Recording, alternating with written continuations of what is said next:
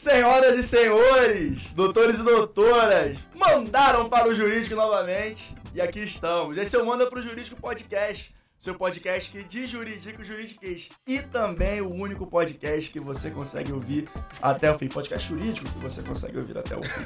Eu sou o Rodrigo Ávila e naturalmente sigo aqui muitíssimo bem acompanhado de Pedro de Regina e Natália Dias. Porém, hoje com uma nova contratação para esse episódio.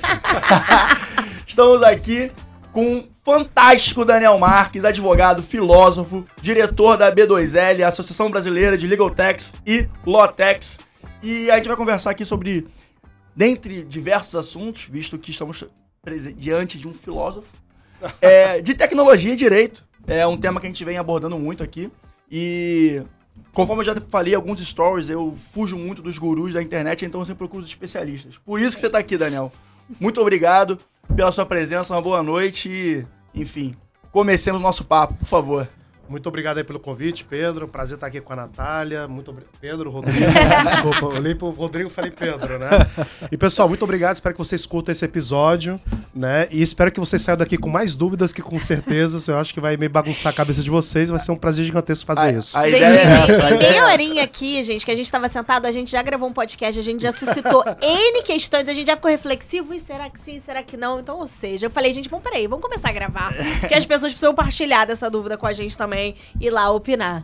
Antes que comecemos a gravar de fato aqui, começar nosso papo, eu tenho que pedir para vocês nos seguirem nas redes sociais, arroba mandaprojurídico.pdc, tanto no Instagram quanto no TikTok.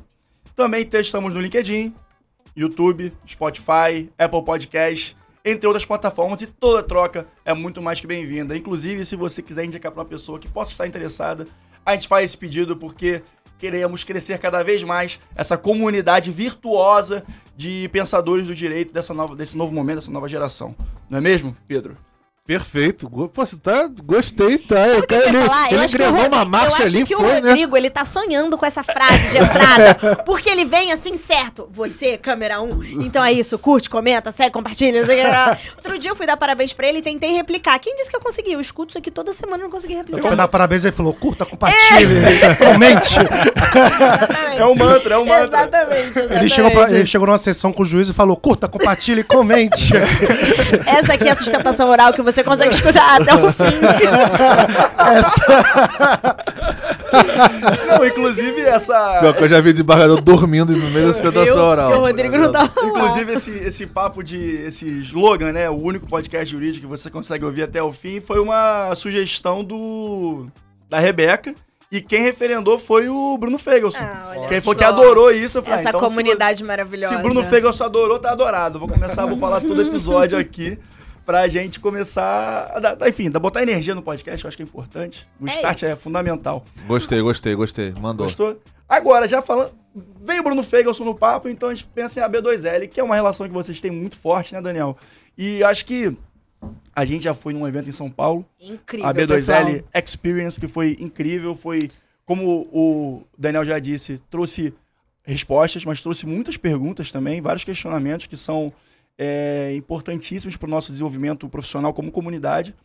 E, cara, se acho que ninguém, ninguém é melhor que você para poder falar sobre a B2L, visto que você capitania agora, é nesse momento, a, a associação. Enfim, é, Fala sobre ela pra gente e pro pessoal que tá ouvindo. Cara, a B2L, ela nasce em 2017, só que eu sempre falo que a B2L, ela não é de Lautex Legaltex, ela não é só brasileira e ela não é uma associação, apesar dessa, desse seu nome. Você vê como é. é que o cara é filósofo, gente? Ele em uma fase já desconstruiu tudo. Segue. Por que que eu falo que a B2L não, não é nada disso? Mas é muito... É isso, mas é um pouco mais. Porque a B2L, na verdade, em última instância, ela é uma comunidade de pessoas apaixonadas por direito e novas tecnologias e que acredita que a união entre as duas coisas beneficiarão tanto a, so a sociedade quanto a justiça. E Incrível. é com esse DNA de colaboração, de pessoas apaixonadas, que nasce a B2L.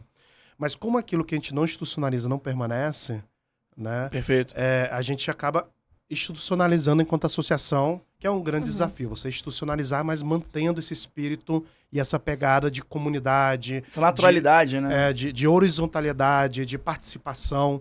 Né? E assim surge a B2L em 2017, com 20 empresas de tecnologia jurídica. Já surgiu né? grande, né? Ela né? já com, começou grande. Com 20 empresas de tecnologia jurídica.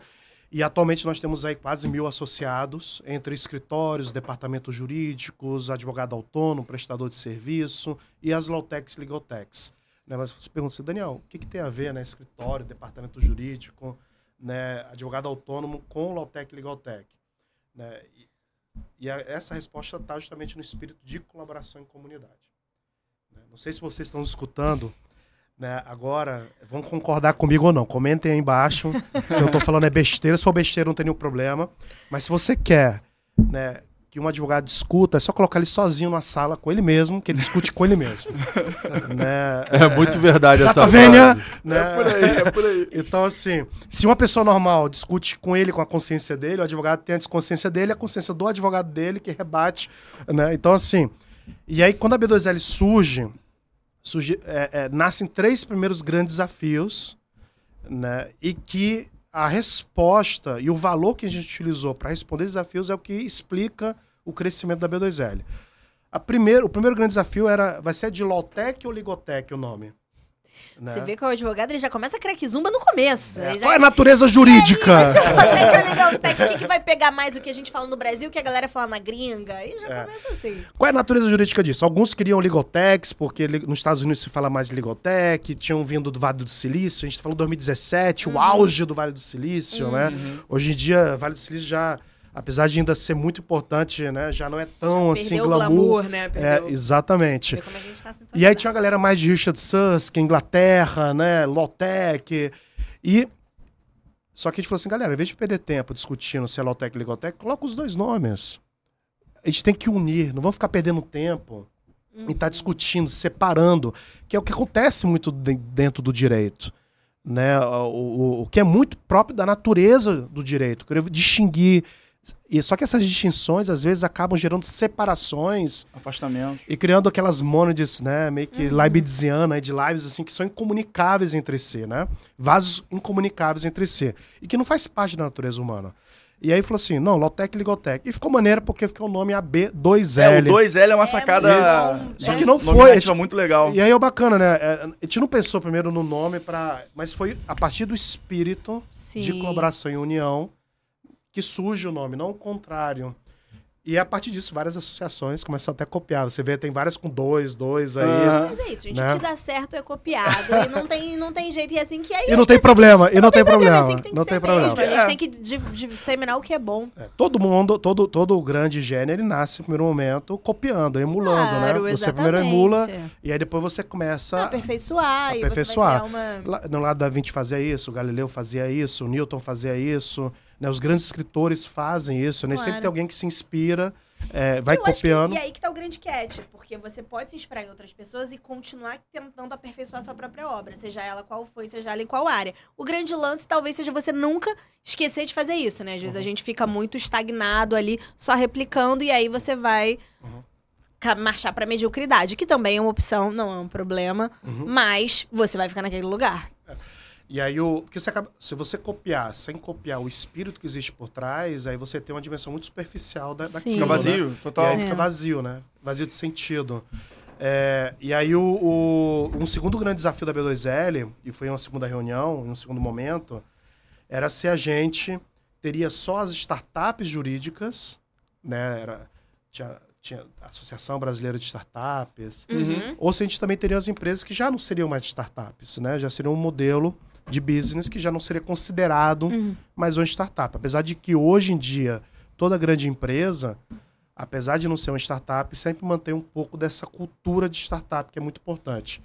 Né? Então, é, o conceito de startup é um conceito muito polivalente, né?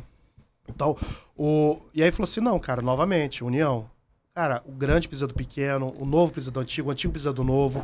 E foi uma resposta muito certa e correta, porque aí a gente tem fusões e aquisições, M&As, né? É, Ali dentro mesmo, né? Vira um hub de negócio. Vira um, um hub de business. Uhum. Né? E a terceira grande discussão era essa: vai ser só de Lotex, Ligotex, ou a gente vai trazer também todo o mercado jurídico? A gente entendeu o início que sozinho a gente não ia conseguir fazer nada.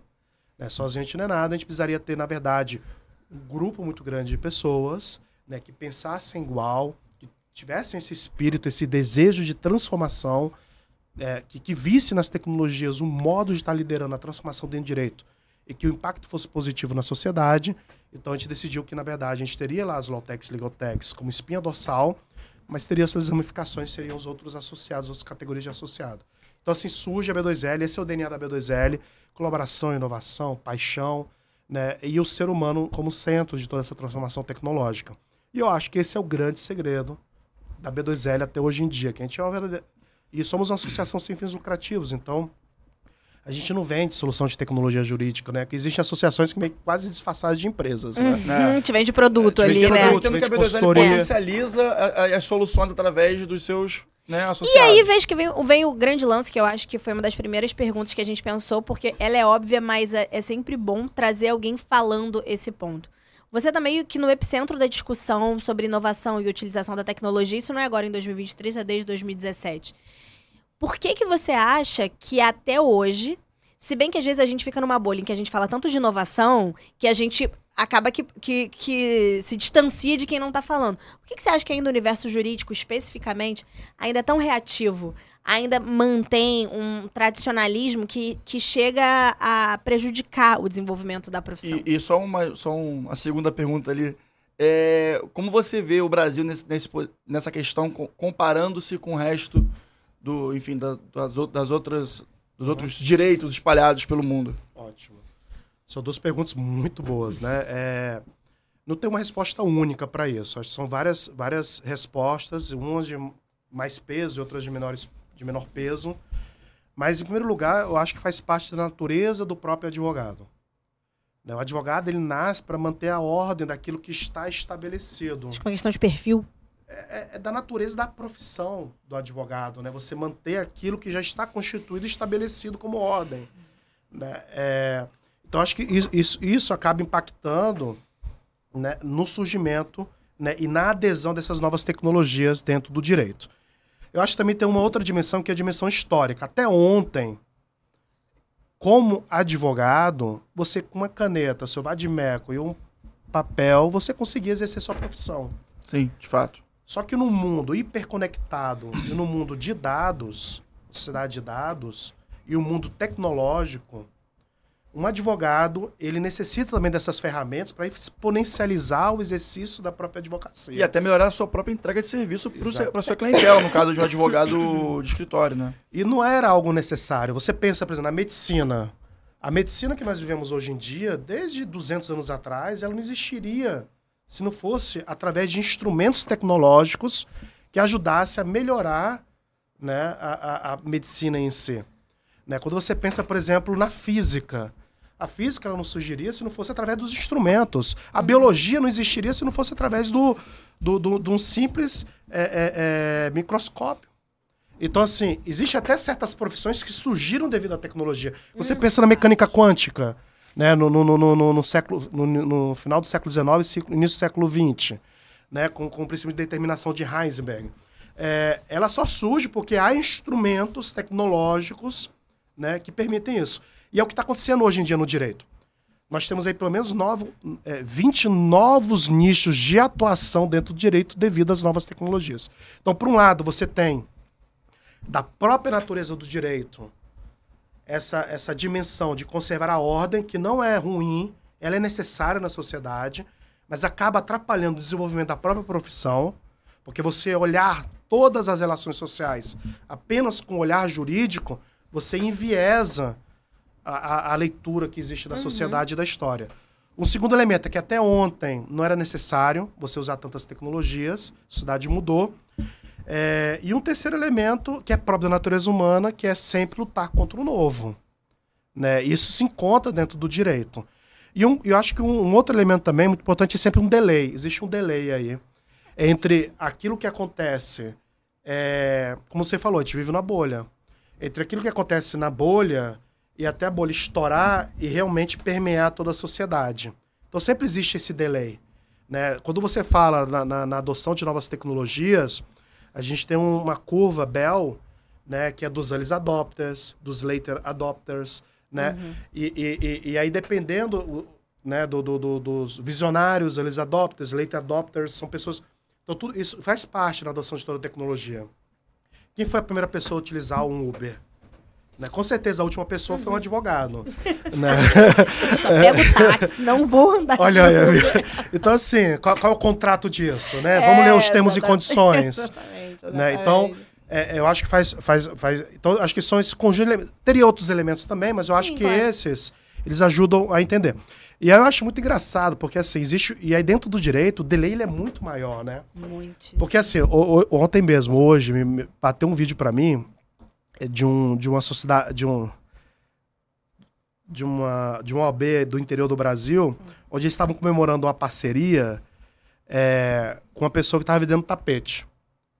Né? Olha, estamos aqui vende tapete, tapete personalizado né? E aí você pode decorar seu escritório. E tem um tapete que imita uma grama sintética, é, parecido com o de golfe. Então você pode decorar seu escritório como se fosse. E aí a gente fala assim, num mundo em que praticamente você não precisa mais nem de um escritório, onde, os, onde, o, onde a, as avenidas de onde você pode conectar com o seu cliente, com seus clientes, na verdade está na internet, não mais na rua. Né? Uhum. Né? Claro, não estou falando que está errado isso.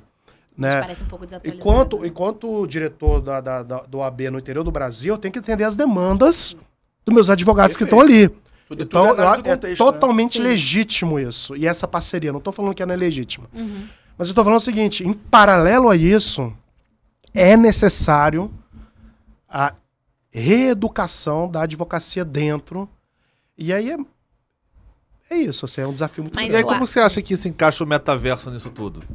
Na, pra, é, sob o ponto de vista jurídico. Deixa, ah, vai lá, vai lá. Só deixa eu fazer uma observação rápida. mas peraí, só deixa eu fazer uma observação rápida aqui, até porque eu acho que vai pegar o gancho. É, vai, vai, vai chegar Que é o seguinte, quando a gente fala sobre adoção de qualquer tipo de inovação, que hoje em dia naturalmente tem, se atrela à tecnologia, a gente também, quando você olha casuisticamente para o Brasil, você está falando de um país extremamente desigual, em que antes da gente começar a gravar de fato, a gente está falando sobre eventos e como o circuito de eventos de São Paulo é um circuito muito mais aquecido do que o do Rio de Janeiro, especificamente jurídico, mas você fala, você pode botar isso, estender isso para qualquer área.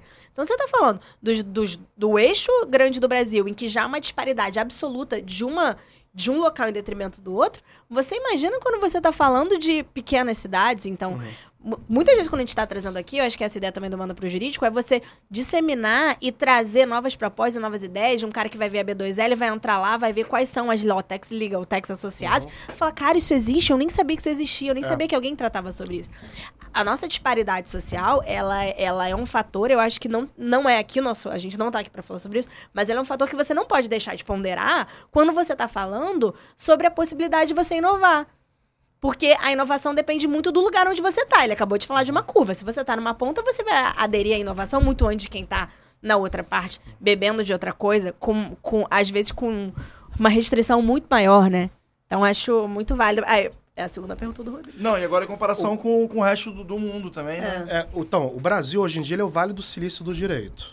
Né? O Brasil ele só perde o número de low-techs para os Estados Unidos. Mas aí é uma comparação é. Né, é, é, é bem complicada, né? É, mas assim, o Brasil hoje em dia não. Mas assim, só em número de Lautex, porque até em criação de soluções, a gente está igual ou até melhor às vezes. Por quê? Porque se existe um lugar no mundo que tem conflitos, é onde? Isso é verdade. No Brasil. Brasil. O Brasil é o país mais judicializado do mundo. Como é que surge uma startup de tecnologia? Ela surge onde ela surge de tal modo que a tecnologia, ela, na verdade, ela é um instrumento para resolver um problema, né? E aí, você, de maneira mais barata, mais eficaz, mais rápida. Então, assim surge a tecnologia, né? E surgem as startups. Me diga um país no mundo que tem o maior número de litígios que o Brasil, o maior número de advogados que o Brasil. Né? A gente tem 77 milhões de processos judiciais, indo para 80 milhões. Uhum. A gente tem aí 1 milhão e 300 mil advogados, é o maior número de advogados habitantes do planeta Terra. Nós temos 1.600 cursos de direito se juntar todas as faculdades de direitos no mundo, no Brasil nós temos mais, né? Então você tem aqui um, um munus, um humus é, de, de, de possibilidades, terra fértil, de todos os tipos de problemas. lembro muitas vezes um associado de um grande banco no Brasil, e que uma vez ligaram para ele da Europa perguntando: Olha, você já teve esse problema jurídico? ele, e como? E como é que você resolveu? Então, assim, a gente tem todos os tipos de problema jurídico, de todas as esferas, de todos os tamanhos. Então aqui é um verdadeiro laboratório de experimentação de tecnologia e como a tecnologia pode estar ajudando a melhorar isso. Então isso eu acho que não existe em nenhum lugar do mundo né, como no Brasil. Então, o Brasil hoje é o melhor lugar do mundo para surgir os grandes unicórnios, para resolver os problemas através de startups e low-techs. E aí, acho que o grande desafio que nós temos hoje em dia no Brasil é que a diferença de outras referências mundiais, como Estados Unidos, ou Inglaterra, ou até a própria Europa, é a abertura do mercado jurídico. Porque hoje em dia nós temos um monopólio da entrega de serviços jurídicos através do escritório de advocacia, através de advogados. Né? Uhum. Quando você olha para a Inglaterra, nós temos lá desde 2007, nós falando de um país que fez a primeira revolução industrial, né? Sim. E é um país incrível, porque eu acho que ela une muito bem a inovação com a tradição. Não com o tradicionalismo, uhum. né? Sim. Não com o juridiquês, né? Porque a linguagem jurídica ela é necessária. Mas a deformação da a linguagem jurídica pela linguagem jurídica, que é o juridiquês, ele é equivocado. A tradição ela é necessária. A gente não pode estar constantemente desconstruindo e reconstruindo. É só visão de adolescente de mundo. Onde todo o passado é ruim, eu sou o mais foda né, do mundo, e foda-se todo mundo, eu vou fazer tudo do zero. É imbecil esse tipo de visão de mundo. Uhum. Óbvio que o mundo precisa se transformar. Óbvio que, ao caminhar na história, coisas precisam melhorar. Mas quando eu coloco a tradição como finalidade em si mesmo, eu caio no tradicionalismo, que é uma deformação da tradição. Então, na Inglaterra, você perguntava da, da, da, o, que, o que, que eu vejo que é o grande desafio que tem no Brasil. É, na Inglaterra, desde 2007, a gente tem o Legal Service Act, onde se permite em que empresas que não são escritórios de advocacia ofereçam serviços jurídicos. E de maneira muito regulamentada e organizada isso. Conversando com a Cristina Blacklaw, que era, ela foi a primeira mulher presidente da OAB nacional, da Law Society, né, é, da, da, Inglaterra, né, que é parecido com a nossa OAB. Ela falou que no primeiro momento foi um grande desafio, que houve uma grande resistência da advocacia. Mas no segundo momento, a, a percepção dela e o que está acontecendo na Inglaterra é que o bolo cresceu. Porque os escritórios começaram realmente a inovar. Uhum. Porque a competição começou realmente a acontecer. E eles, os escritórios de advocacia se transformaram em verdadeiras empresas de tecnologia jurídica também. Fizemos, fizemos uma visita na Inglaterra no ano passado, e daqui, quando você assistir esse episódio. Hum. Semana que vem é o episódio? É, semana, semana que vem. Semana então, que vem. eu vou estar, tá, na outra semana, vou estar tá indo para Nova York. A gente fez um, uma visita para a Inglaterra em outubro do ano passado. Esse ano também vamos novamente para a Inglaterra em outubro. E a gente visitou a Pisnet Manson. Os Pisnet Manson, os maiores escritórios de advocacia do mundo, fatura, se não me equivoco, 2 bilhões de pounds por ano. E eles têm no escritório 300 programadores. Caramba. É. A gente visitou a Simmons Simmons, que é outro escritório de advocacia. Quando algum cliente chega para oferecer algum tipo de problema jurídico, o que, que eles olham? Eles têm um leque de soluções de tecnologia jurídica que eles oferecem para os clientes. E quando não tem, eles constroem. Eles viraram uma soft house de legal. É, e eles viram o cara tá só. uma incubadora, né? De novas é soluções. O cara vem, traz um problema, você começa a desenvolver. Você tem um developer ali, ele desenvolve. E não só isso, eles fecham parcerias com clientes. O, o escritório de advocacia pode falar assim: eu vou ser sócio dessa nova empresa contigo. Hum. E aí o escritório de, existe um escritório de advocacia que estão abrindo é, capital na bolsa de valores.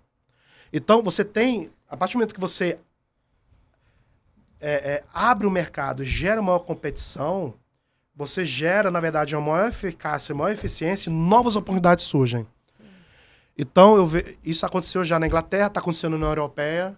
Então, tanto Portugal quanto Espanha estão com regulações para poder é, é, pensar na abertura do mercado jurídico. E nos Estados Unidos já existe aquilo que a gente chama de sandbox regulatório, que é o um modelo de regulação através de experimentação que surgiu na Inglaterra. Né? Uhum. E que nós temos no Brasil, eu participei do marco legal das startups e a gente colocou lá numa colegiada de startup o sandbox que não é utilizado. Né? É, acho que praticamente só o Bacen utilizou uma vez. Então, assim, eu acho que o grande desafio no Brasil é essa, é a abertura. Eu sei que é um tema que eu estou falando, somente polêmico, porque a tendência geral da advocacia é ver o mercado e a oferta de serviços jurídicos como algo, um bolo finito, limitado. Mas, na verdade, o que a gente está fazendo é uma profunda injustiça aos advogados como um todo. Você pensa o seguinte: eu sou um advogado autônomo no interior do Brasil, né? É, cara, me diga qual é a pessoa, indivíduo, ser humano, sozinho que consegue atender cliente, defender o cliente, Sim. construir peça, montar um escritório, cuidar da contabilidade, fazer marketing, prospectar, atender o cliente. A gente está pedindo para cada advogado ter uma vocação a ser praticamente empreendedor. Sim. Isso é verdade. E o empreendedorismo, apesar de eu defender muito o empreendedorismo, não é uma vocação universal. Não. Tem pessoas não, que têm uma tarefa que é uma tarefa muito mais de execução, né? E aí, é, é, eu acho que com o surgimento de novas empresas que podem oferecer serviços jurídicos, vai existir muito mais mercados para poder absorver esses advogados que estão perdidos. Muito mais business diferentes que vão permitir com que essa massa gigantesca de advogados possa atender. Né, e, e, e, possam começar a fazer parte. É um tema muito novo no Brasil. Né? Anota aí, você acha polêmico esse Mas, ó, o Rodrigo é, No Brasil já não poderia, é. né? Porque na OAB é. já você não pode. O escritório de advocacia só sócio tem que ser advogado, você não pode ser sócio de sociedade com seu cliente. Exatamente. Tudo isso que você falou, você vai ter que reformular o EA OAB todinho de cabo a rabo para poder viabilizar tudo isso aqui. É, Mas o... eu não, eu, não é que eu seja contra. É, só que tem que mudar a legislação completa no Brasil para poder viabilizar aqui internamente é, é, é isso. aconteceu né? em outros países. Aconteceu na Inglaterra, aconteceu, está acontecendo na, é, em Portugal e na Espanha, e está acontecendo também nos Estados Unidos. Então você tem, por exemplo, nos Estados Unidos sócios de escritório de advocacia que não são é, e donos que não Sim. são advogados. E Daniel, o que, é que eu faço com o escritório? Se você quiser continuar mantendo o seu modelo, ah, eu quero manter o modelo atual de sociedade, de, de, de, de unificação e responsabilidade entre PJ e PF, porque paga menos imposto uhum. e, e, e, tudo isso, você mantém. Mas o que a gente vai ter vários modelos diferentes. E é bem interessante que lá na Pisa, de Manso ele mostrou um framework incrível, que é o seguinte, ele, ele fez uma tabela que era grau de complexidade de serviços jurídicos, era uma uhum. vertical. Né? Eu não mostrei no evento da B2L Tech Experience porque começou atrasado né, a palestra de abertura começou atrasado. Já vai depois, Daniel. Fala e aí no, ser, depois é a gente bom, fala. A Mas eu ia mostrar lá no evento. E aí ele mostrou, e um outro de, de preço. E é o que ele fazia, falou assim, olha, e aí você tem pelo menos uns 10 modelos diferentes de empresas na Inglaterra e fala, dependendo do tipo de modelo de empresa, você vai se encaixar dentro do mercado em menor complexidade, menor preço, maior preço, maior complexidade. Então, existe um espaço para todo mundo onde você pode atender melhor os seus clientes, dependendo do tipo de complexidade que é o serviço jurídico e dependendo do tipo de preço e oferta que você tem ali para a entrega daquele produto e serviço jurídico, né? É, Ô, Rodrigo, fala do seu artigo do Jota, que é um contraponto a esse, essa é colocação. É verdade, do, e eu vou até Daniel. puxar o gancho do, do, pro levantar a bola pelo cortar depois. É. É, não sei se você ficou sabendo, eu e o Samico, Paulo Samico, também membro da B2L, Mondelize, Isla Mondelize, etc. A gente fez um artigo mencionando, na verdade, eu não diria que é um, um é um comportamento que eu tenho observado muito nas pessoas que fazem a inovação pela inovação. Assim como você falou do juridiquês pelo juridiquês, né? O jurídico, falar o juridiquês uhum. pelo juridiquês. É, o, o, vício na inovação, sendo que essa inovação não vai trazer nenhum propósito, não vai atender nenhuma demanda específica. Ele quer só mudar a regra do jogo. Uhum. Não, mas por que isso acontece? Porque vem acontecendo.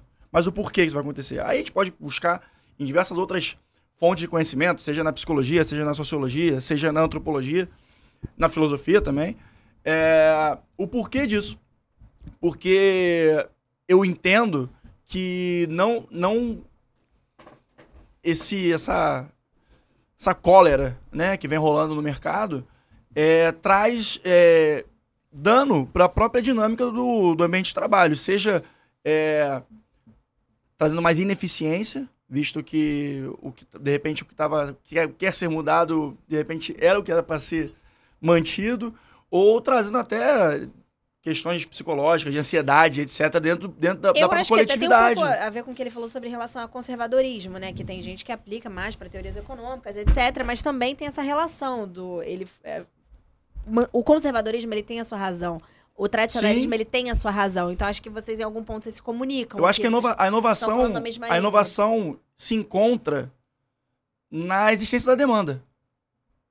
Se a demanda é, não existe, por que inovar? Né?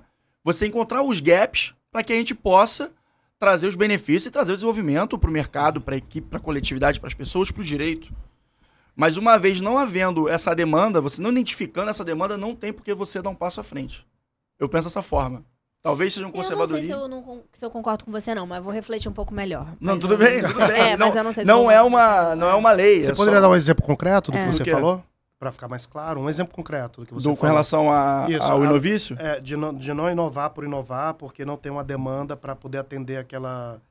Eu acredito, por exemplo, é, vou até puxar o que o Pedro queria uhum. levantar aqui do, do metaverso. O metaverso, acredito que tenha seu valor, tenha seu nicho, tenha seu, seu posicionamento. É, entretanto, eu vi uma cólera digital que todo mundo queria ser expert no metaverso, todo mundo queria colocar no metaverso. Só que, cara, de repente a sua atuação ali para aquele momento, o metaverso não não, não, não, não trazia nada de, de benefício, de novo, de potencialização para o seu negócio e para sua atividade profissional. De repente, em algum momento pode acontecer. Uhum. Mas uma vez não havendo isso, está só perdendo tempo. Sim. Mas esse exemplo do metaverso é perfeito. Por quê? Por exemplo, eu me lembro muito bem que assim e, que... E só, só para adiantar, Desculpa, eu quero falar é. sobre isso, tá. eu acho que o chat GPT pode muitas vezes acontecer isso também. É, o chat GPT é o novo metaverso. É o novo metaverso. Mas, na verdade, essa semana deu uma pausa porque é dosimetria da LGPD. Todo mundo é especialista em dosimetria da LGPD. É, é verdade. Saiu agora, nessa semana, o, as dosimetrias. Então, é a regulamentação sobre as sanções eventuais. Segunda-feira pela manhã abriu o LinkedIn, né? E aí tá 300 pessoas falando de dosimetria de LGBT. Mas, mas, Pedro, mas eu até entendo é, o furor Pedro, justo. Pedro quer é. levantar a questão do metaverso, tem mais uma coisa para adicionar na, na roda não, do metaverso? Acho que vai no sentido que ele vai acabar respondendo a minha pergunta, mas é Boa. como que a gente pode encaixar o jurídico para ter um proveito no metaverso? Porque Boa. assim, uhum. eu lembro que quando surgiu o metaverso, Pô, eu vou abrir um escritório no metaverso. Uhum, eu vou fazer uma audiência no metaverso. Tipo, vou comprar uma parte da lua. um grande é. jogo de roller coaster, né? Que cara, você monta lá o seu joguinho, uhum. mas no fundo não tem proveito prático nenhum. Uhum. Que você não consegue dali extrair, seja alguma questão financeira que te dá um proveito, ou seja que vai adiantar a sua vida prática no dia a dia. Então eu vi que, de certa forma, acabou indo mais pro lado do inovício, mas não porque eu acho que as pessoas tentaram atropelar mas sim porque eu acho que a gente ainda não sabe nem como explorar o metaverso direito. Uhum. Esse é o grande detalhe para mim. Eu acho que o metaverso surgiu, mas como que eu me insiro e como eu tiro proveito do metaverso? Boa. E principalmente a questão jurídica, né? Que é sempre outra. E, tá só pegando um gancho pra citar um exemplo, eu e Rodrigo, a gente foi no Innovation Week desse ano, e uma das palestras que a gente parou Verdade. era de uma corretora de imóveis no metaverso. Uhum. Que inclusive tinha um cara da Bradesco Seguros vendendo seguro para corretora de imóveis dentro do metaverso. Uhum. Boa. Então, é, o que a gente observa dentro. Acho que tem. A gente pode analisar essa questão do metaverso e a questão da hype do metaverso em várias camadas, né?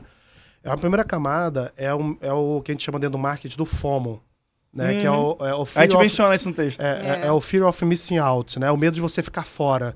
É que nem aquela galera, todo mundo conhece alguém que ficou, comprou Bitcoin no início. Uhum. todo mundo, ah, não, eu conheço fulano que comprou Bitcoin quando não valia nada, centavos. E aí, só que quando a gente. E, e aí, por que, que surge o Fear of Missing Out muito mais forte na nossa geração do que outras gerações? É só olhar o, a velocidade de adoção de tecnologia em relação, é, é, ao longo da história. Quando você pega, por exemplo, é, o carro, o carro ele demorou 70 anos para chegar a 50 milhões de pessoas. 70 anos.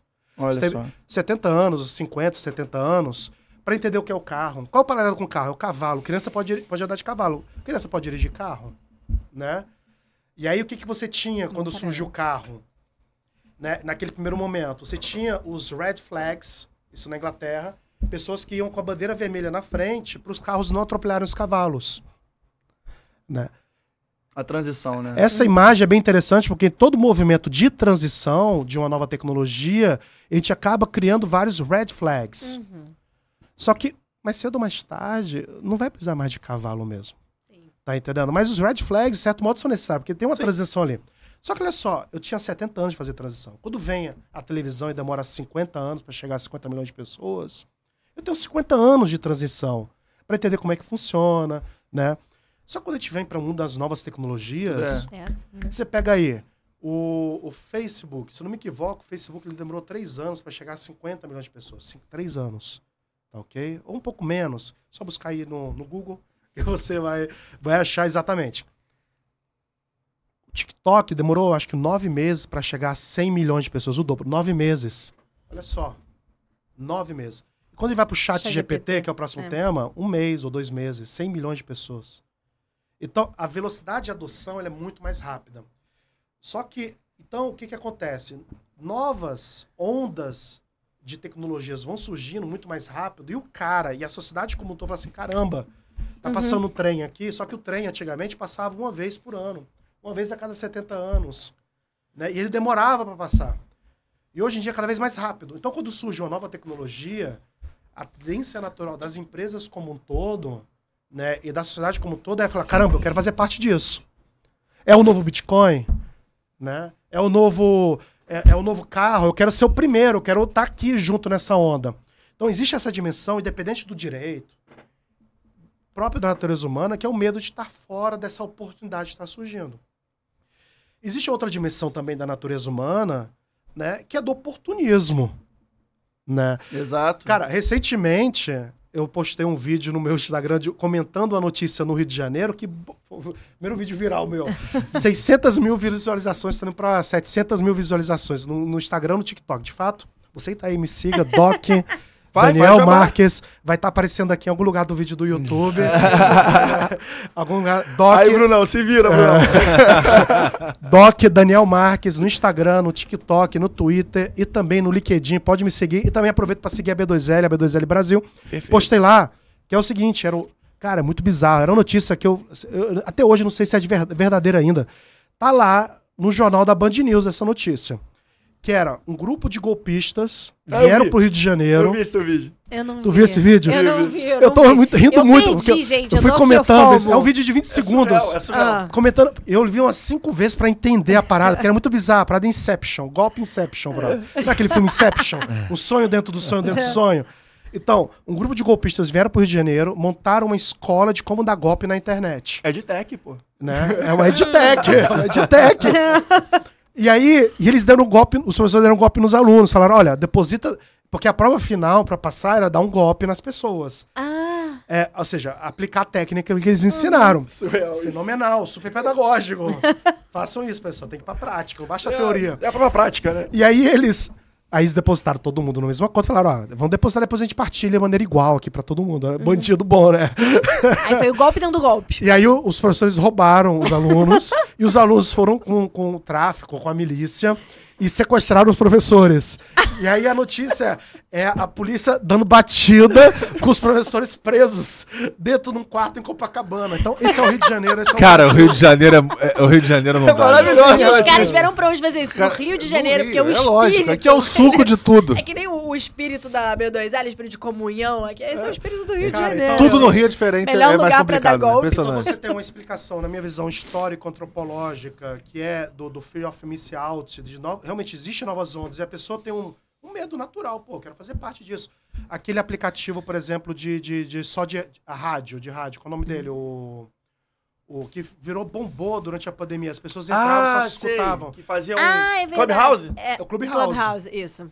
Pô, foi, foi, um, foi uma hype. Sim. Você falou, foi uma hype. Foi. Mas eu acho Mas que é atendia isso... uma demanda, um é. problema real. Mas hum. todo mundo entrou. Por quê? Fear of missing out. E aí você tem outra questão do oportunismo, realmente. E aí, devido, por causa disso, eu dei algumas entrevistas, tanto na Jovem Pan quanto na Cidade Alerta, falando de golpes digitais. Você tem muitos golpes digitais que nascem desse desejo de oportunismo da pessoa. Com Vamos dar retorno de 10%. E o criptomoeda e o Bitcoin, em si, ela não nasce com esse espírito de golpe, mas o ser humano, né?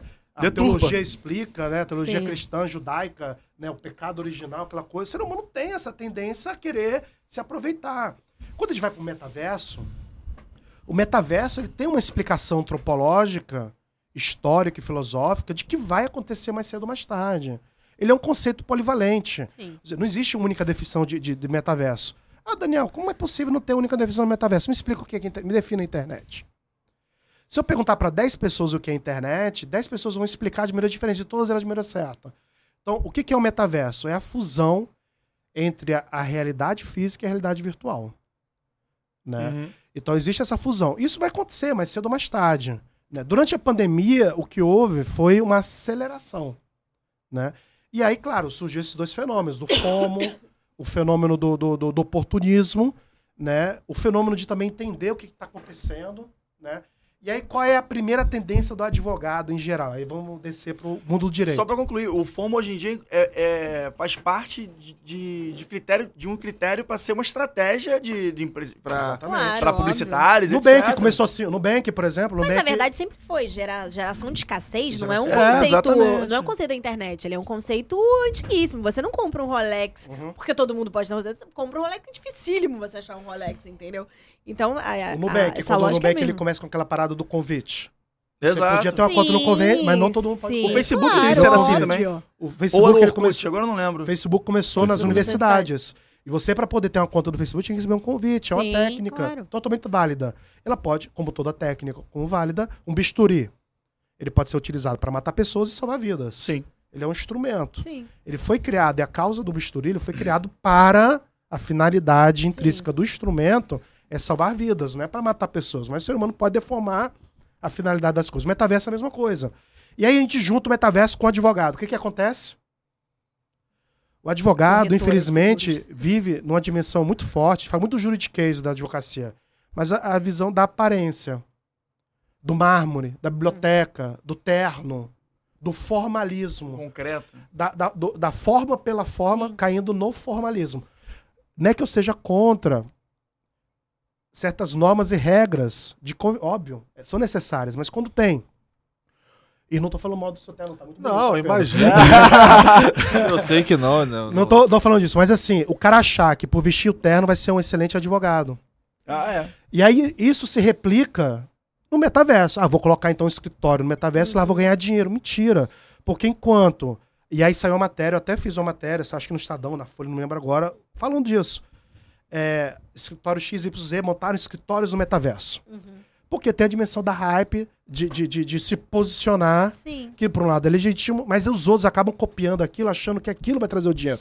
Ah, eu vou então entrar no metaverso, ter um escritório lá, comprar o terreno, porque o escritório X, Sim. que é muito bom, muito eficaz, incrível, também tem, e assim eu vou ganhar dinheiro. Mas não é. Lá eles fizeram isso porque no escritório tem 300 milhões de lugares, 300 milhões de business. Falou, também vou me colocar aqui. E aí o outro advogado ingênuo, que acha que tem um terno, vai ser fazer um bom advogado e acha que também colocar lá o negócio no metaverso, vai também ganhar dinheiro. Enquanto algum, a maioria estava fazendo isso, você tem escritórios de advocacia que falam, beleza, mas olha só, o que, que o empreendedor do metaverso precisa? Pô, eu preciso de um advogado que entenda como fazer um contrato de NFT. Uhum. Eu preciso de um advogado do escritório de advocacia que entenda como fazer um smart contract. Eu preciso de um advogado que me explique e me ajude a criar um projeto de lançamento de NFT, de NFT de como contratar, contratação, fazer a contratação utilizando os moldes de startup. E aí você tem. Como eu discuto a NFT, os mascotes dentro de uma ação judicial. Exatamente. É. Ou então, quando eu falo de criptomoedas, eu preciso saber como é que, por exemplo, se minha criptomoeda está sendo retida por um banco X e o advogado. Então, assim, quando o advogado olha essas coisas, ele tem que entender como eu, advogado, posso atuar oferecendo produto e serviço. Não é porque eu tenho que estar lá com a minha loja de metaverso. E aí Faria Sedão e Maia, Lime Feijson e outros escritórios de advocacia. E faltam no Brasil a Lumex, né? Uhum. Daí surge a empresa do Caio Barbosa, que fez projetos de NFT é, eh, para reserva, uhum. para outras empresas. É, Faltam, na verdade, no Brasil, advogados que entendam de metaverso e atuem no metaverso, porque não entende de smart contract, não entende de contrato de startup, não entende de, de, de como montar um projeto no Web3, não entende. E faltam, existem empresas, existem projetos de grandes empresas para a Web3 e para o metaverso, e não tem profissionais do direito que atendam essas demandas. Então, isso é atuar no metaverso, não é montar lojinha e ter um avatar. E aí, pois é. Aí, aí tem uma OAB no Brasil, né, que aí lança alguns critérios de, de como atuar no metaverso, alguns bem interessantes, né, do tipo segurança da informação, né, tudo isso que é importante realmente, né? É, aí no último lá, aí eu tava até legal no início, aí no final fala lá, o advogado deve usar o avatar condizente com a sua profissão. Ah, mentira. Dentro do meta. Sim, eu tem, tava pensando tem, que eu, eu tava tem. pensando isso como piada. Eu não, de piada. Tem, tem, tem, tem isso. E aí você fala, essa não deveria ser a preocupação da, da OAB. A preocupação da OAB deveria ser, como é que eu posso conversar com as grandes universidades, como é que eu posso conversar Sim. com os grandes cursos de pós, o curso como a Future Law, New Law e outros cursos que existem aí, para que eu possa fazer com que o maior número de advogados possíveis estejam preparados para atender a demanda do mercado, que você comentou. Inserido no mercado. A demanda, inserir ele no mercado como profissional do direito. E não ficar preocupado se ele está usando um avatar com terno ou sem terno, com tatuagem ou sem Aí tatuagem. é brincar de The Sims, né? Então, Basicamente assim, é isso. Não é isso, não é isso. Então o metaverso, pessoal, não é você ter lá um espaço no, na Roblox. Isso não é advogar no metaverso. É você, enquanto profissional de direito, entender de direito empresarial, entender de contratos, entender de projetos, entender de segurança jurídica, segurança da informação, segurança da tecnologia e a, atender esses empreendedores para que eles possam desenvolver seus business, né? Então, é, isso é atuar no metaverso e tem um mercado gigantesco.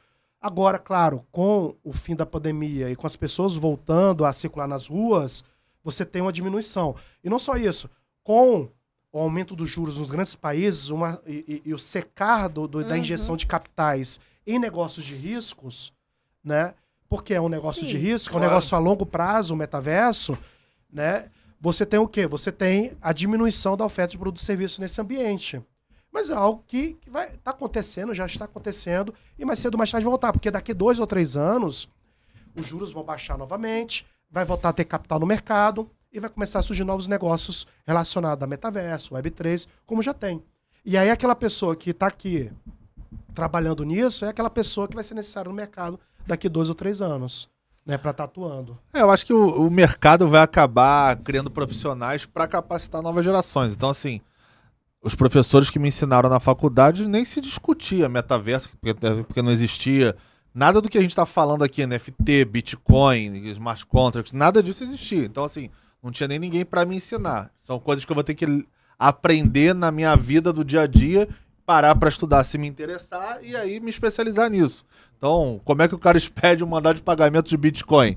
Né? Vai ser dúvidas que o, o, a pessoa que tiver ali, óbvio que eu tô falando de, de, de forma até jocosa, mas é, é, é são, são, são demandas que surgem com novos, é, novas tecnologias que vai se criar uma cadeira sobre isso na universidade? Como é que vai rever Excelente a sua grade? É. Entendeu? Acho que são coisas que têm que ser debatidas. Existe uma discussão é, dos anos 80, na época que começa, anos 80, 90, quando começa a surgir a internet, que é justamente a, a, a toda a questão de propriedade intelectual, de um juiz que dá uma palestra nos Estados Unidos, um, um, esqueci o nome dele, acho que é Paul Gore, que ele fala, ele dá uma palestra que é sobre a lei dos cavalos.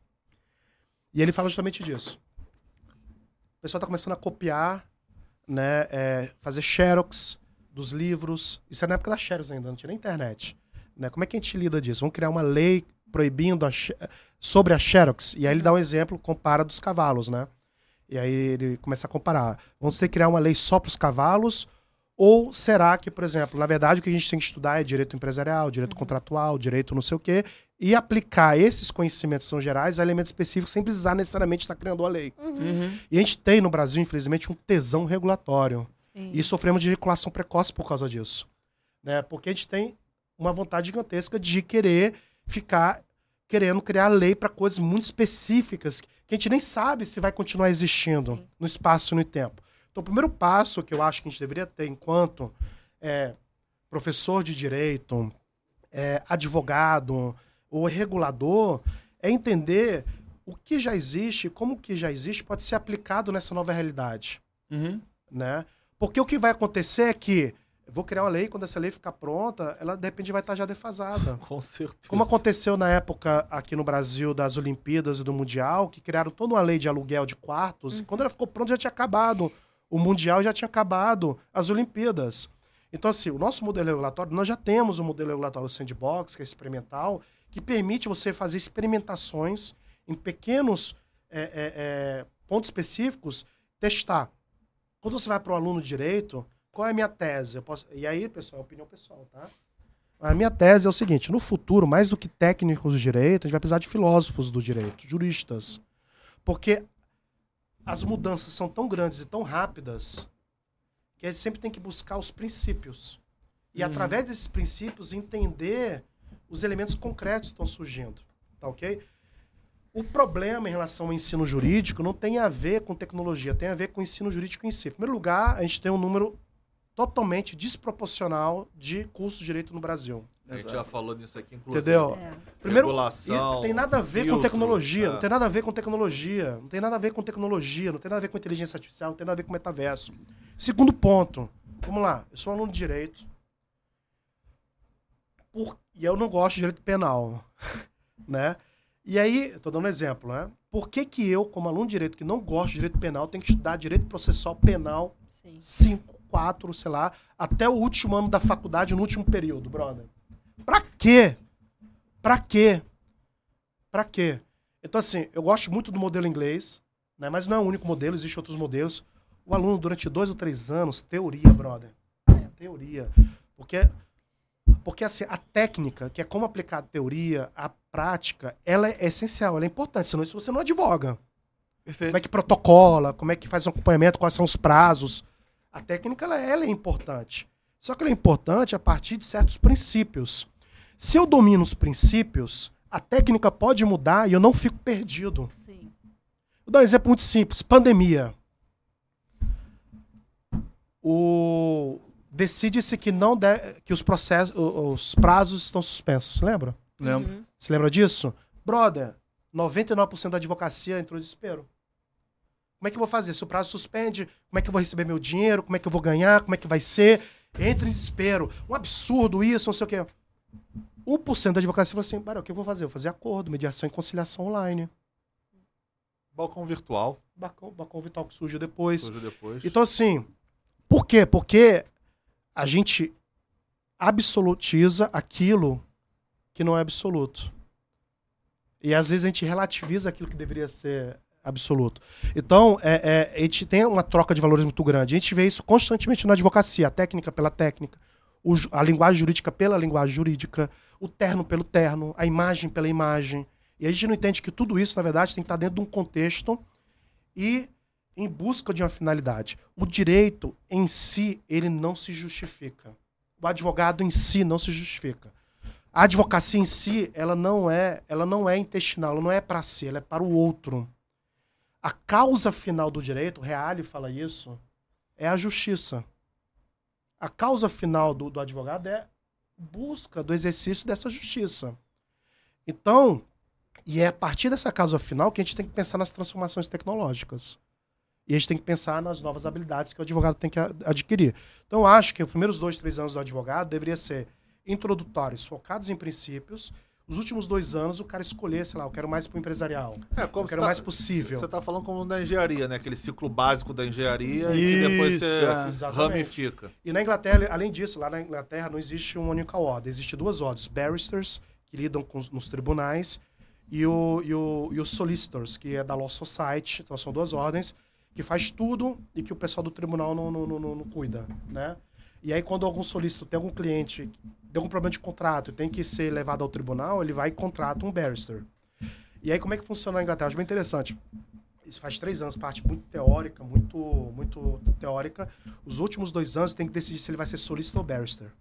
E aí, se ele vai ser barrister, ele tem que conseguir um mentor que durante dois anos vai ensinar para ele como funciona o tribunal, ou seja, a técnica, a prática. Uhum. E depois ele assina. A mesma coisa com o solícito. Ele vai para um escritório para ser solícito de contratos, para ser solícito de, de uma área bem específica. Então, assim, eu acho que o que a gente tem que fazer, em primeiro lugar, pô, tem que parar de ter curso de direito no Brasil. Tem que fechar, na verdade, muitos cursos de direito, minha visão. Fechar muitos cursos. Fazer uma prova aí, quem tiver a nota abaixo de X, fecha. Segundo ponto, né, posso estar errado, pessoal, isso é uma opinião, tá bom? É, pessoal de curso de direito, não tenham raiva de mim, tá? É. Essa é uma opinião, e como opinião, não é, não é, não é dogma, é doxa, né? Opinião. Então, é, é, não é episteme, né? É doxa. Então, é, o, eu acho que deveria diminuir, em primeiro lugar. Ou parar, pelo menos, de ter novos cursos. Segundo ponto, reformular o nosso ensino jurídico. Porque o aluno de direito sai sabendo tudo e não sabe nada.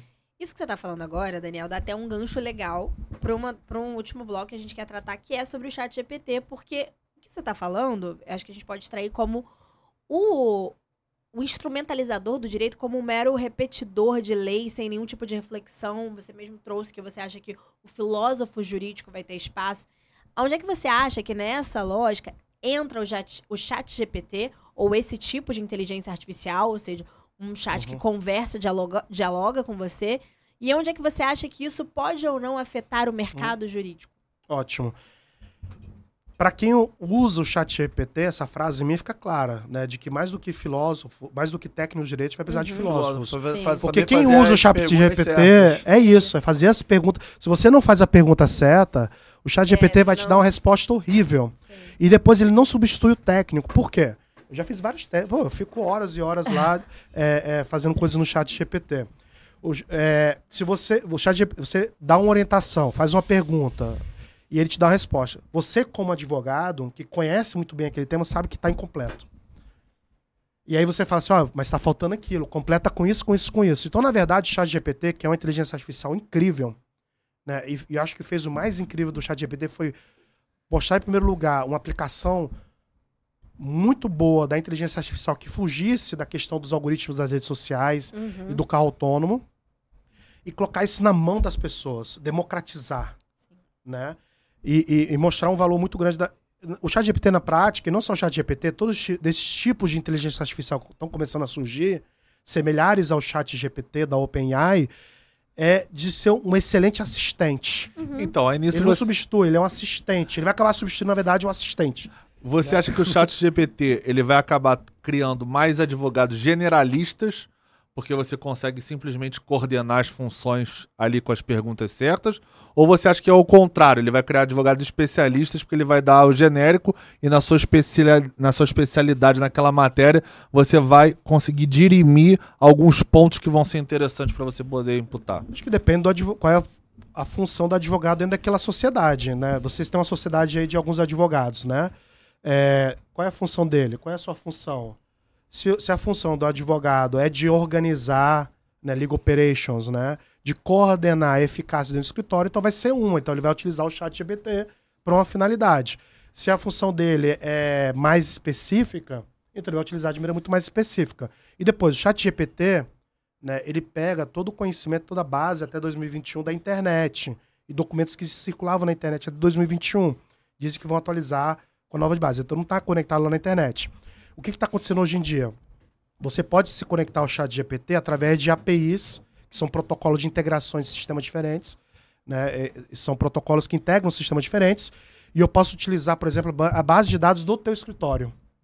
Então, na hora que você for utilizar o chat GPT, ele vai ser muito mais assertivo, porque ele vai utilizar a base de conhecimento do escritório, não da internet como todo. Então, ele vai ser muito mais assertivo. Muito... Isso já está acontecendo. A gente tem a Aeroclad, que é um unicórnio que é um ALSP, Alternativo Legal Service Provider, que é toda a área que está surgindo nova dentro do direito. Né? A Meryl Quero, que palestrou no evento da B2L, uhum. que era do Legal Operation do Google, é head de comunidades lá, está usando o chat GPT, por exemplo, para análise de contratos. Vou dar um exemplo bem simples. O, a barca do Rio de Janeiro talvez feche essa semana, né? São 7 mil páginas o, o processo da, da, da, da, da, Você rodar. Imagina você poder rodar com a uhum. base de dados todos julgados do Ministério Público, dos tribunais, para analisar esse processo de 7 mil páginas. 7 mil páginas, pessoal, com documentos e tudo.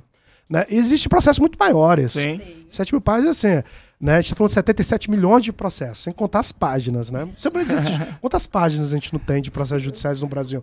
Né? Daria para chegar onde? Acho que é Saturno, talvez. Ah, possivelmente. Né? Ainda fazer o anel. É. é. Então, você imagine. E aí ele faz uma análise dos contratos e para ver se todas as regras que aquele escritório de advocacia utiliza para aquele tipo de contrato estão implementadas ou não para aquele tipo de cliente. Então, é uma excelente ferramenta para acelerar o processo né, de análise de contratos. Mas, em última instância, quem que assina aquele M&A? Quem uhum. que assina aquele contrato? A juíza da Colômbia utilizou para uma decisão Sim. final. Mas no final, de quem está a assinatura? Da juíza. Então, isso não vai diminuir a responsabilidade do advogado.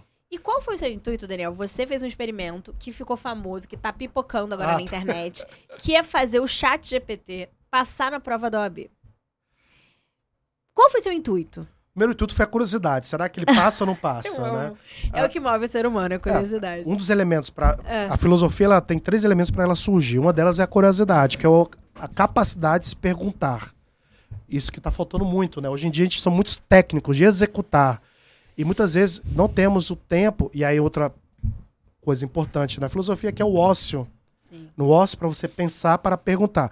E o último elemento importante é a capacidade de maravilhar-se. A gente perdeu também essa capacidade de maravilhar-se. No verão do Rio de Janeiro, em Ipanema, na Barra, é muito comum você aplaudir o sol, que é um modo de mostrar a maravilha, de ver aquela beleza, né? É, e a gente perdeu a capacidade de maravilhar-se no direito. É tudo tão. Parece que é tudo tão chato, tudo Sim. tão burocrático, automático, tudo tão maçante, né? tudo tão automático. E esses três elementos é o que acho que a gente precisa resgatar. Por isso que eu falo, mais do que técnicos do direito, a gente precisa de filósofos. O mundo grita por filósofos do direito, porque a gente confunde a filosofia como algo não prático, mas é totalmente um, uma visão equivocada do que é a filosofia. Né? É de pessoas curiosas, pessoas que realmente têm um tempo para poder refletir sobre isso, isso é muito difícil, né? mas não é tanto, porque o brasileiro, só no WhatsApp, a gente gasta em média quatro ou cinco horas, né? então tempo a gente tem, na verdade a gente utiliza mal o nosso tempo, e por último, a capacidade de maravilhar-se. Quando a gente fala da prova da, da OAB, eu fiquei curioso. Falei assim, pô, será que ele passa ou não passa? Porque tinham feito um experimento nos Estados né? Unidos. E, é, e não tinha passado. E eu tinha feito esse experimento em janeiro, dia 3. Eu vi esse experimento é, nos Estados Unidos no, no, início do ano. Aí no, no, mesmo dia eu fui fazer. E aí na mesma prova, não passou, tirou 36. Na primeira fase, eu não fiz a segunda fase. Bateu na trave. Acontece. 36. E aí eu fiz novamente, a, recentemente, antes do carnaval. Sexta-feira de carnaval. Vou fazer o quê, né? Fazer o quê, né? Pular bloco. né? Provinha do OB de leve. Vamos é. ver, passei uma hora do meu tempo. Porque eu fui imputando pergunta por pergunta, né? E aí eu imputava pergunta sem dar nenhuma orientação. Uhum, só jogava só pergunta. jogava pergunta. Mas às vezes ele não dava questão. Aí às vezes eu mudava orientação. Falava assim, olha, me fala das quatro a, B e C, qual uhum. que é a correta. Uhum. Né? E aí ele ia me dando. E, de, e, algumas vezes ele dava uma justificativa gigantesca que fazia com que o processo demorasse mais tempo. Eu falava, Sim. pessoal, não, dá aí, só a né? resposta, por favor, A, B ou C. Né? Sem explicar, né? Então, assim, é, é, então a gente fez, ficou famoso, né? Eu divulguei. É, e aí, segunda vez passou, né? Então, para provar que passar na OAB não é fácil, nem pro chat de GPT. É tem que dar uma estudada, que, porra. Agora, assim, o pessoal se pergunta, ah, mas é fácil, colou eu acho uma coisa muito importante. É, a gente está numa sociedade que é do acesso. O acesso ele é cada vez mais fácil. Isso. Só que o acesso sem você ter dentro de você um arcabouço é, é, fica vazio. É necessário a gente ter um arcabouço intelectual de conhecimento para que possa exercer a profissão. Não basta apenas ter o acesso. Ah, eu vou entrar no Google, vou entrar no chat GPT. Até porque, para ter soluções criativas, é necessário o encontro dos encontros de coisas diferentes, né?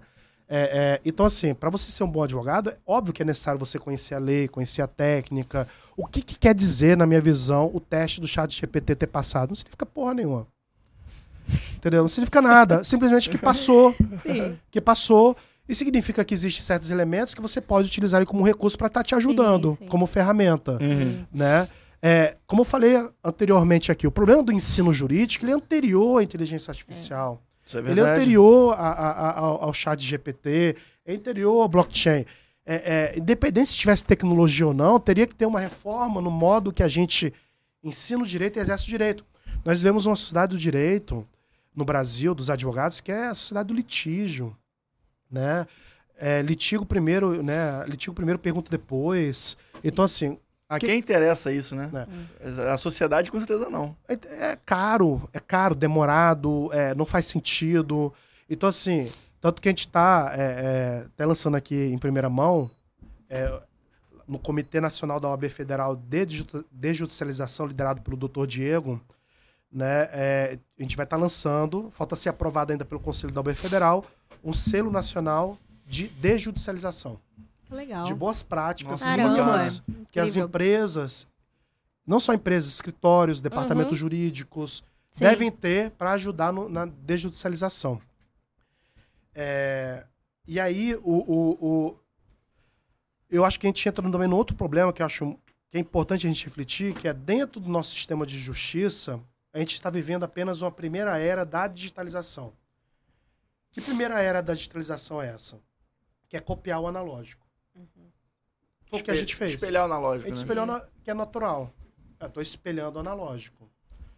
Né? E é importante esse processo. Nós temos aí os tribunais 100% digitais, o balcão, o balcão virtual, né? a gente tem é, plataformas de mediação e conciliação. Só que é necessário agora uma segunda área da digitalização para que aconteça a verdadeira disrupção do direito, que é repensar o direito através de uma lógica tecnológica e não mais analógica. E você acha que a gente está chegando nesse lugar? Eu acho que você agora. Acha que a gente já tá nesse lugar? Então, foi um dos painéis que eu, que eu, que eu, que eu, que eu criei lá no evento da B2L para começar a provocar esse tema. A gente precisa repensar o direito, é, porque, voltando ao exemplo do cavalo, quando começam a se criar os carros, eles pensavam no quê? No cavalo mais rápido. Né? Só que você não precisa de um cavalo mais rápido, você precisa de um outro tipo de veículo totalmente uhum. diferente. Eu, eu sou, sou velho, né? Então, na minha época, os celulares, eles eram. Você lembra que os celulares estavam cada vez menores? Né? Uhum, uhum. Então, quanto menor celular, melhor.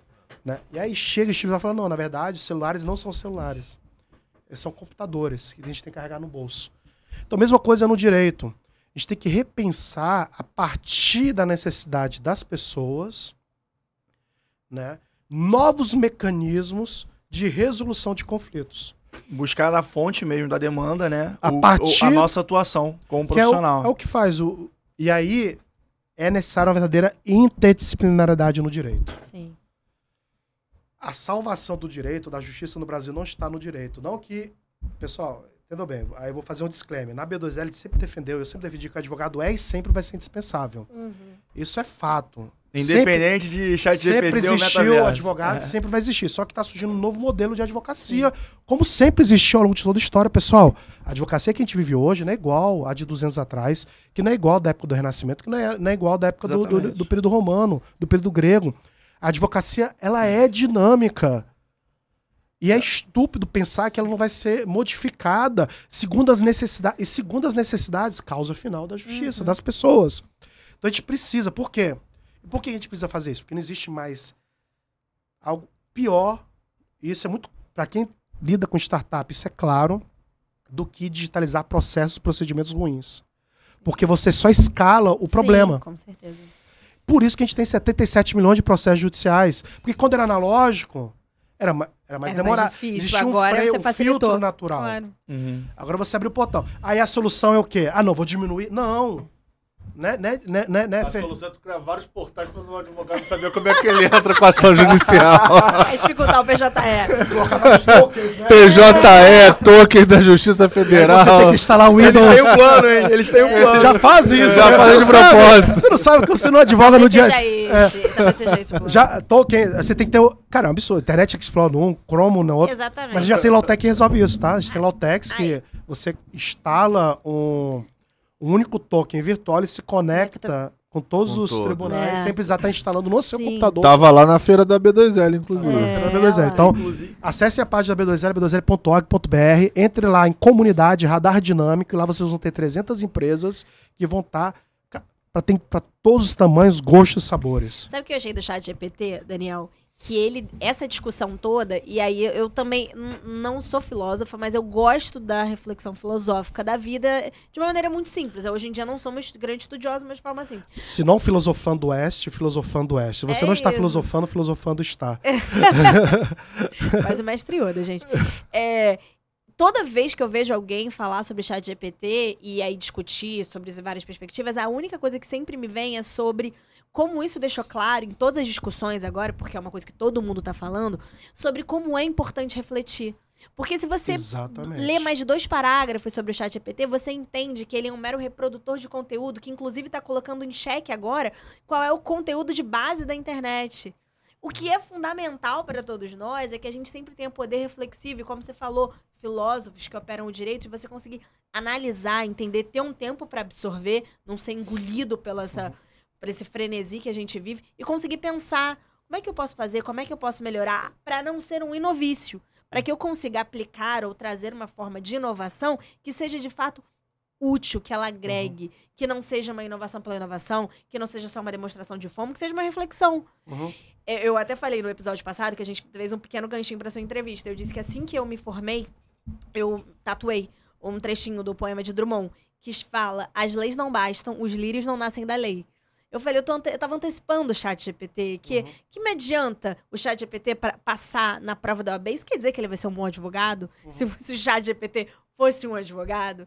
Então, eu acho que é, é uma reflexão que acho que todo mundo tem que trazer sobre como é, é importante, como a tecnologia está mudando tudo e que não tem a menor condição de você ignorar isso, isso não é algo crível se você quiser se manter no mercado de trabalho, mas que também não é esse barata voa que as pessoas estão vendo. É que não é uma inteligência artificial que vai substituir o que a gente faz de eu, mais eu entendo, essencial. Eu entendo na a, a advocacia, o direito, né, de maneira que cubra todas as suas formas de atuação profissional, como algo que sempre existirá enquanto houver relações humanas. Com certeza. É, então, independente... tem sociedade, tem justiça, tem direito. Exato. E tem advogado. Exatamente. Então, é, eu fico muito é tranquilo. eu fico muito tranquilo com, com relação a, a, a essas perguntas meio que com, com espírito de manchete, né? É, jornalística, porque eu vejo que a maneira como nós entendemos a sociedade e vivemos em sociedade carece do direito. E a sociedade evolui, e o direito vai evoluir, e as inovações não são só tecnológicas, também tem inovações intelectuais a partir das demandas que aparecem das mudanças sociais. Uhum. E se eu puder responder essa pergunta que a gente trouxe para o Daniel também, eu diria que o advogado, o jurista, sempre vai ser essencial para o desenvolvimento da sociedade. Com certeza. Agora. A gente está esquecendo de pensar, né? A gente pegou uma coisa, eu tô aqui o tempo inteiro com o celular, é e-mail que, é e-mail que eu recebo, é o WhatsApp que eu recebo. Uhum. Se eu quero lembrar de um caso, eu queria lembrar de um caso que foi, que foi julgado agora no, na Suprema Corte dos Estados Unidos. É que a gente pegou uma extensão da nossa memória, e eu acho que a gente, com isso, ainda é uma coisa tão nova, a gente não tá sabendo ainda lidar como lidar com a nossa inteligência. Se eu tenho alguma coisa que estende a minha inteligência, então não preciso lembrar uma palavra, não preciso lembrar um caso. Uhum. Eu acho que eu paro de elaborar. Número de telefone. Antigamente todo mundo sabia o número de telefone de todo mundo. Hoje é, ninguém sabe o telefone de ninguém. Eu lembro até hoje o telefone da minha casa. meu celular é o primeiro celular da minha casa. Nem sei se funciona mais. É 2491 8090 aqui na barra. Não, outro dia eu perguntei pra minha estagiária qual é o telefone dela, ela não sabia. Não, ela, ela foi vendo. Eu, eu, só sei o meu celular. Eu, eu só sei o meu porque o meu é o primeiro celular da minha família. E foi passando de geração em geração, o número tá comigo até hoje. Não, vai, vai, vai Mas é isso que eu falava, né? Não basta a gente ter o acesso, é necessário a gente ter o acervo dentro da Sim. nossa mente. Exato. E a gente confunde. E aí é, é aquela discussão, aquela discussão muito mais epistemológica, filosófica, que é a inteligência não é o cúmulo de informação. Porque se a, a, se a inteligência for o cúmulo de, de, informação, então realmente as máquinas, a inteligência artificial é muito mais inteligente que o humano. Sim. Só que a inteligência artificial ela tem pouco de inteligente e muito de artificial. Dizem que inteligência artificial é que nem sexo na adolescência. Já viu essa ou não? Não. Né? Espero que vai ter corte. Será que o YouTube vai derrubar? Ansiosa. Se derrubar, coloca um pi. Tá Meu Deus do céu. É que nem sexo na adolescência. E Todo aí, mundo... Beca, vai derrubar é... ou não vai derrubar? Coloca um pin pra não derrubar o YouTube. Inteligência artificial até ontem com o chat GPT, é que nem sexo na adolescência. Todo mundo falava que fazia. Eram poucos que faziam e quem fazia ainda fazia ruim ainda. então, assim, e agora a gente está vendo realmente uma, né, está amadurecendo a utilização dessa ferramenta e democratizando a, a, a utilização é. da ferramenta. Só que a inteligência humana, né, de uma missão muito mais filosófica e epistemológica, é intus legeres né? Intus legere significa capacidade de ler internamente a essência das coisas. Que é a grande pergunta filosófica. Quando a filosofia surge com os pré-socráticos, o que, que eles queriam? Eles queriam entender como é que é possível a unidade diante da diversidade. Ou seja, como é possível que essa planta aqui tenha sido uma semente e que vá ser uma árvore. E é, é o mesmo ser, é o mesmo ente. Só que são tão diferentes entre si. Será que são seres completamente diferentes ou o mesmo ser? Como é possível unidade? Aí eles começavam a buscar arquê. Qual é o princípio de todas as coisas, né? E aí os primeiros filósofos pré-socráticos, né? Buscavam as coisas nas coisas materiais, são conhecidos como materialistas. Então, é o fogo, é a água, né? E a partir do mesmo a gente começa a buscar em princípios não materiais, né? É o ser, né? Então, é o indeterminado.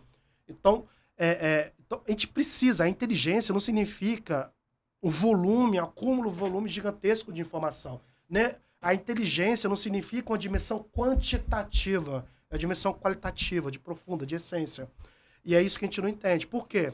Porque desde a filosofia moderna, a gente reduziu a nossa interação com a realidade à pura materialidade. Né? Existiu o demônio de Laplace, já ouviram falar do demônio de Laplace? Uhum. Laplace era um grande pensador, um grande é, é, cientista, é, é, é enciclopédico na época do iluminismo, em que ele falava que todas as coisas se reduzem a coisas materiais. Então, é, e a gente está falando no, no, no, surgimento da física moderna, né? Galileu, Newton, ele falava o seguinte: se eu pego esse celular aqui e jogo na sua cabeça, né? Se eu souber a força, direção, pressão, eu vou saber exatamente onde ele vai cair antes de jogar. Uhum. Beleza? Então, se eu tenho o acúmulo de todos os dados do mundo, né? É, eu posso simplesmente saber o futuro, prever o futuro. Então, Deus não é mais necessário. Né? Então se chama-se o demônio de Laplace, ou seja, Deus não é mais necessário porque tudo se reduz à materialidade. Uhum. O único problema que tem é que a gente não consegue colocar todos esses dados dentro da máquina né? e a partir disso descobrir o que é o passado, o presente e o futuro. Só que a inteligência é muito mais do que materialidade. Existe um conjunto de princípios que são imateriais e não tocáveis, não tangíveis em relação ao ser humano, que são muito mais profundos, essa capacidade de intus legere. Então a máquina, e aí entra é outra discussão que é meu doutorado de inteligência artificial, que é a questão da máquina que a gente vê no Netflix, né? Será que a máquina vai ser estilo Matrix? Né? Ter consciência, que é a uhum. super inteligência artificial. ou então estilo Exterminador do Futuro, né? É, que a gente vê muito na ficção, né? É, é, será que é possível isso? E essa discussão não é uma discussão técnica, é uma discussão filosófica. Uhum. Né? O que a gente tem hoje em dia, tudo relacionado à inteligência artificial, é o que a gente chama de narrow AI, inteligência artificial fraca. Ou seja, o chat GPT só faz aquilo que o chat GPT faz. Ele não dirige um carro. Né? Ele não, não, não, não, ele não faz outras coisas que outras inteligências artificiais fazem. Né? Então, se eu, que é diferente do ser humano. O ser humano ele possui um tipo de inteligência que chama-se inteligência geral. Então, por exemplo, é, se eu luto jiu-jitsu, né, e eu tô andando na praia e caio, eu consigo utilizar a habilidade de rolamento no jiu-jitsu na praia. Se eu tô no jiu-jitsu, sei lá, e aí é, é, o cara tá me amassando, no dia a dia eu falo assim, ah, tem que estar tá confortável no desconforto, porque quando eu treino é assim, né, porradaria, né, e bomba. Então, assim, eu consigo, o ser humano ele consegue aprender certas habilidades e aplicar em outras áreas. Porque a formação da virtude humana, ela não é individual. Toda vez que eu aprendo uma habilidade nova, eu aprendo várias habilidades em conjunto. Né? A virtude humana, o modo de aprender habilidades do humano, ele é em conjunto. É como é, um cacho de uva, que sempre vem todo uhum. cacho junto, né? É, então, assim, a habilidade humana. A máquina não é. A máquina são específicas. Mas Sam Altman, que é o presidente, o dono da, da, da OpenAI, ele acabou de lançar um doc, tem nem uhum. três dias, falando que a OpenAI vai ser a primeira empresa a lançar uma Artificial General Intelligence, AGI. Então vamos ver, eu não li ainda o paper dele. Eu quero ver se vai ser possível realmente. Excelente. Então eu tô achando que a gente vai precisar de um 2.0, Daniel, pra é, gente falar, depois é. que você ler esse paper, pra gente falar Porque aqui sobre É muito interessante mesmo, mas é, nosso tempo nesse momento está acabando, Daniel. Apesar da efervescência de assuntos que estão pintando. Gente, cada, cada é, um minuto aqui é, é um insight reflexão. novo. É, eu achei muito interessante, mas Antes de a gente chegar no nosso final aqui, eu gostaria de agradecer a galera do seu podcast, aqui a Casa do Seu Pod, onde a gente faz as gravações semanais e oferecem toda a infraestrutura para que a nossa carroça ande. E eu gostaria de usar o nosso marketing by FOMO, que é Isso. dando uma caneca oh, pro Daniel. Todos os nossos convidados ganham uma. Daniel, espero que você goste. É um pequeno mimo. É o nosso pequeno mimo. Para que você pra... lembre de nós. Quando você estiver no seu estádio lá de ócio criativo, você bebe um cafezinho, um, cafezinho, um chá, uma aguinha. Na moca. Isso! Depois do almoço, faço na moca. E, e é isso, pessoal. Mais um podcast entregue. Baita podcast, inclusive. Tem um recado final, Tem um recado final? Tenho. Pessoal, se vocês me permitirem, a gente vai ter o AB2L Lotec Experience. Perfeito. Então, a gente vai estar tá lançando a pré-venda na semana que vem. Maravilha. Hum. E aí eu vou pedir para colocar no, no, aqui, aqui, aqui, o link que pode ir para um grupo do WhatsApp lá do, do, do, evento e lá a gente vai fazer o pré-lançamento. Lá nós vamos ter nós vamos ter palestra do Richard Susskind, que é um dos hum. grandes visionários do direito. Incrível. Ele, ele, quase foi expulso da Law Society porque no, nos anos 90 ele falava que todo advogado ia utilizar e-mail. Caramba, que loucura. Essa discussão parece idiota, mas não sei se vocês pegaram um pouquinho a memória. Era a discussão do WhatsApp há dois anos atrás. É ah, o advogado deve ou não deve usar o WhatsApp? É verdade. É um absurdo, vai contra a dignidade do advogado utilizar o WhatsApp. Era uma discussão. Então, assim, parece ridículo, mas a história meio que se repete com modos diferentes. Então, e ele fala de, ele fala de todas as nossas profissões, ele tem um livro incrível, Tomorrow Lawyers, onde ele fala todas as profissões novas que iam surgir e estão surgindo agora. Assim, realmente o cara é fora de linha, fora de curva. Então ele vai estar tá lá, é, vai ter Allen Overy, né, um dos maiores escritórios de advocacia também, é, que utiliza a, a, inteligência artificial e tecnologia para fazer investigações de alta complexidade, como a Lava Jato, por exemplo. Então, e, e mais do que isso, o, a B2 Elotech Experience, ele é totalmente diferente de um evento jurídico. Tá, okay? ele, é, ele é muito mais do que um evento jurídico. Ele é uma verdadeiro, verdadeira experiência de, de, troca, de compartilhamento, de, e aí tem música, tem arte, e tem várias tem surpresas é que vocês verão é lá. Então convido vocês seguir, vão seguirem a página da B2L, a B2L Brasil. Também me seguirem, Doc, Daniel Marques, né, é, lá no Instagram, no LinkedIn. É, se alguém tiver alguma dúvida depois desse podcast, eu vou estar abrindo no meu Instagram um, uma caixinha de dúvidas e perguntas. Maravilha. Boa, Vocês, perfeito, perfeito. Se quiser continuar o bate-papo lá também no Instagram, depois pode responder lá. Semana que vem. Então vai estar vai tá lá aberto para vocês então. E agradecer. Muito obrigado, Pedro. Obrigado, Pedro. acontece, acontece. Errou uma vez, é assim. Pior que eu sei, não. Rodrigo, Rodrigo. Rodrigo, Pedro, é, Natália, muito obrigado. E, pessoal, não tenham medo, né? O, o, o, o advogado é e sempre vai ser indispensável, só que o novo modelo de advocacia está surgindo. né, e mais do que técnicos de direito, não que a técnica seja importante, vão surgir, na verdade, ju verdadeiros juristas. É isso que a sociedade precisa. E estão surgindo pelo menos 20 novos nichos de atuação dentro da advocacia em que as empresas estão buscando e não encontram. Então, é uma oportunidade gigantesca. Daniel, como é que eu descubro isso? Lá na B2L, né, nós trazemos os temas mais inovadores. É na B2L que começa a falar, em primeiro lugar, no Brasil inteiro, sobre legal design. É na B2L que a gente começa a falar sobre alternativo legal service provider. É na B2L que a gente começou a falar sobre, em todo o Brasil, sobre legal operation. Então, todos os temas mais inovadores a gente aborda lá na B2L, enquanto associação. E por quê? Porque a B2L é mais foda? Não é. É porque realmente a gente tem 700 associados dos maiores escritórios, maiores departamentos do Brasil inteiro e fora do mundo. Então é um verdadeiro think tank é. uhum. né, de, de provocações de temas e que permite isso nessa troca de experiências. E parabéns aí pelo manda pro jurídico e conte sempre comigo aí. Muito obrigado. Além da B2L, galera, sabe já que vocês veem um pouquinho de experimentação, inovação, pessoas incríveis? Não manda pro jurídico. Com certeza. E sabe onde. E agora tem que fazer. Puxar pra gente também. É. Sabe onde você vai encontrar isso tudo? Nas nossas redes sociais. Arroba manda pro jurídico.pdc, tanto no TikTok gente, quanto no Instagram. Estamos no YouTube, Spotify, Apple Podcast. E indica pra galera, vamos criar essa comunidade cada vez mais forte, com mais musculatura digital e intelectual para todos nós, tá bom? E para qualquer outra dúvida, você já sabe, né, Nath? Manda pro jurídico, galera. Valeu. E pra B2L também. E pra B2L e pro Daniel. Valeu, gente. Um grande abraço. Até semana que vem.